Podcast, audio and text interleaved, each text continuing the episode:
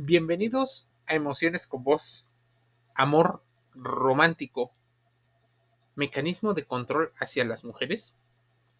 O mejor dicho, el amor como forma de control social.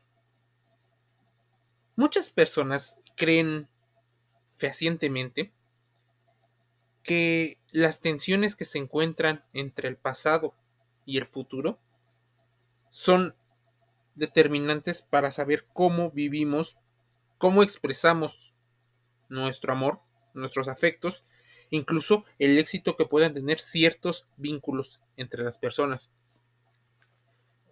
Pero el llamado amor romántico o simplemente amor para muchas personas se convierte en algo más que eso, en una dinámica diferente. Si bien el amor romántico pudiera ser el más peligroso para las mujeres, porque las sumerge en un mundo solo lleno de emociones, en el cual son sensibles y muchas de ellas solo quieren escapar para no ser tan reactivas.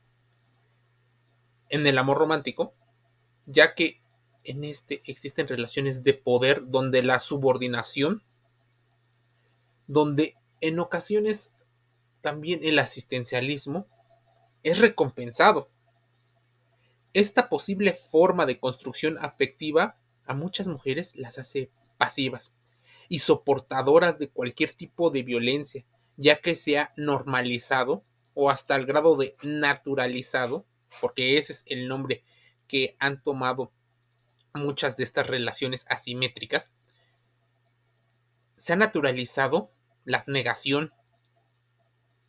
Algunos especialistas en asuntos de género y feminismo declaran que el amor romántico como constructo social surgió por ahí del siglo XVIII, mm, XIX, cobijado por el romanticismo. Dicha corriente surgió como respuesta contraria al principio rector de la modernidad, la razón. Fue aquí donde surgieron los discursos sobre cómo debía de actuar un hombre y una mujer enamorados de acuerdo a mandatos de género relacionados con el sexo con el que había nacido. Además, la idea del amor está para muchos demasiado generalizada, pero para otros demasiado abierta. El objetivo del discurso amoroso será dirigido hacia las mujeres, en el cual se les sumerge en un mundo donde la, la lógica a veces se ausenta, llenándonos de ideales en novelas, en series, películas, videos musicales y otros contenidos. El discurso de este amor romántico va dirigido, tal vez, a lograr mantenerlas tranquilas, sin poca, con poca reflexión con respecto a temas que les atañen. Por eso tienen tanto éxito muchos de los libros que hablan sobre el empoderamiento, sobre el trabajo en la pareja. Al ser reconocidos como seres amorosos, las mujeres quedan en una posición desfavorable y se les pide incondicionalidad, cosa que muchas veces no se les pide de la misma manera a varios hombres. Los varones crecieron con modelos de mujeres que estaban disponibles. Por ejemplo, la madre, la señora en el colegio, la abuela. Esta división social de las tareas también sigue sobacando, socavando, perdón, las figuras de proyección que tenemos para luego elegir a quienes amar. Ellos aún esperan cierta eh, admiración por parte de sus Incluso no lo intentan si esta mujer no les brinda lo que se considera como cariño.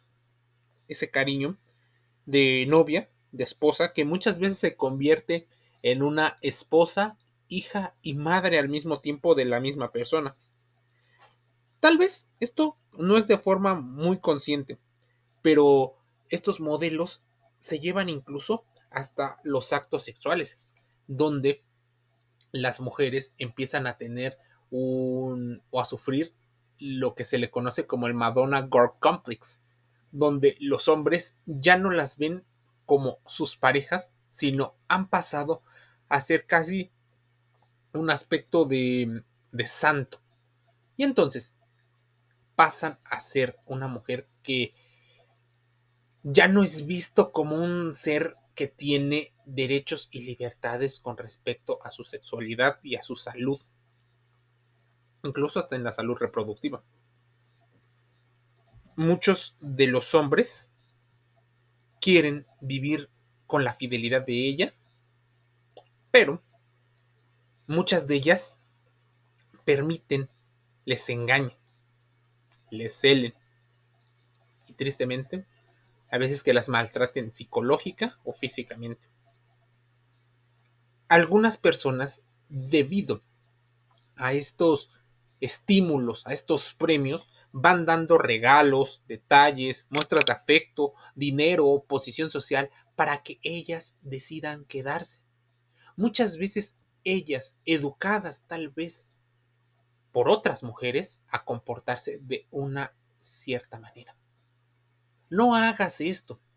Y el miedo al que dirán y el solo tener un referente hace que estos micromachismos, que tal vez sean una especie de sexismos porque ocurren tanto en contra de las mujeres como en contra de los hombres, va llenando el campo de violencia psicológica, económica, sexual mediante el no reconocimiento de las personas como individuos, las agresiones suceden sutilmente, tanto que ellas no se dan cuenta ni siquiera que están violentadas, lo normalizan.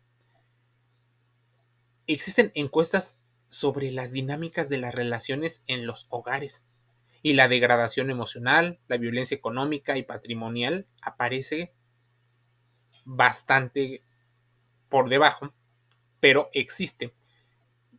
Primero es la violencia eh, por parte de las parejas, luego durante el noviazgo y el matrimonio.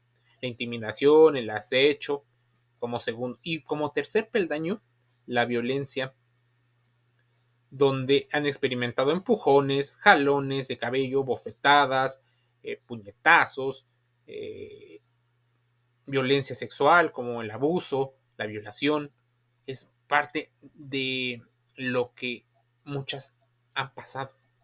Algunas mujeres le tienen mucho temor al divorcio, a un nivel subjetivo, porque a partir del momento que contrajeron nupcias, se les fue condicionando su identidad y su existencia. Incluso esta capacidad de ser eh, exitosa o desarrollada en un campo a partir del matrimonio y a partir de los hijos. Lo esperado en la mujer es la sumisión. Tal es una situación inconsciente que están tan interiorizadas y aprendidas desde la casa en la familia, en la escuela, en los amigos, en las instituciones, incluso en las industrias culturales. Considerar esto es también dejar a un lado los vínculos que desde la antigüedad nos acompañan. Según la historiadora austriaca Gerda Lerner, desde la antigüedad la jerarquización entre el trabajo de los hombres, o que realizaban predominantemente los hombres, quien obtenían más reconocimiento por el trabajo que hacían, partió de las relaciones de propiedad material y fue reforzada por la fuerza militar y política como monopolio. El código Hammurabi, que regulaba el comportamiento social y comercial tallado en piedra durante el siglo, eh, los siglos antes de Cristo, por el rey de Babilonia, es una de las primeras referencias explícitas, como ya vimos, donde se encuentra cómo la relación matrimonial era una relación de gestión y de administración de los varones de las propiedades y condiciones de vida de la mujer que desposara. De hecho, en el apartado donde se regulan las relaciones comerciales con los esclavos, es también donde se encuentra la regulación de las relaciones con las esposas, que estaban jurídicamente obligadas a cumplir el papel, un papel o su papel económico.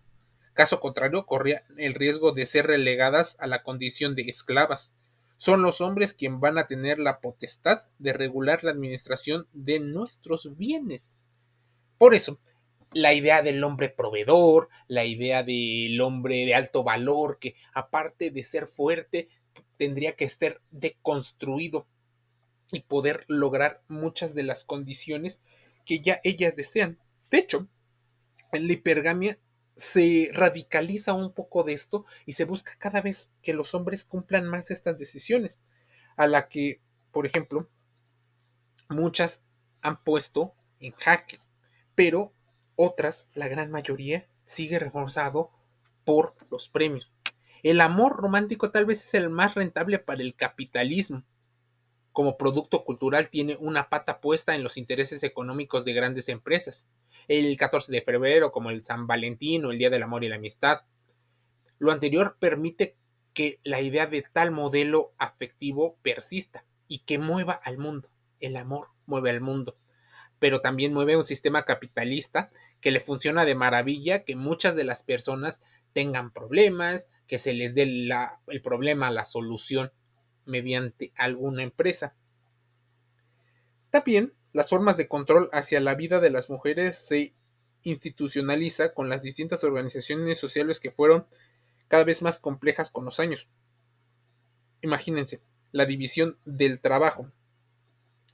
Y también fueron dividiendo en estratos a las mujeres, las esposas, las concubinas, las prostitutas, las geishas, las damas de compañía, las eh, tairas, las odaliscas, se daban a partir de la línea del clan al que pertenecían.